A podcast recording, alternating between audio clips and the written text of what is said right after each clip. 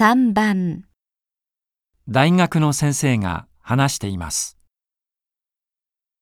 子供の肥満が増えています。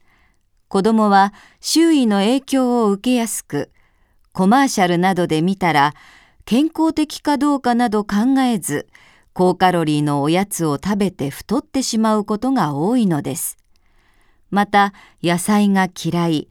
あるいはドレッシングをたっぷりかけたサラダは食べるけれど、煮物は食べないなど偏った食事をしがちです。子供が太っていても成長の過程でダイエットに成功すれば健康になれると思われがちです。もちろん体重は落とすことができますが、実はたとえ短期間であっても高脂肪の食事をしていると、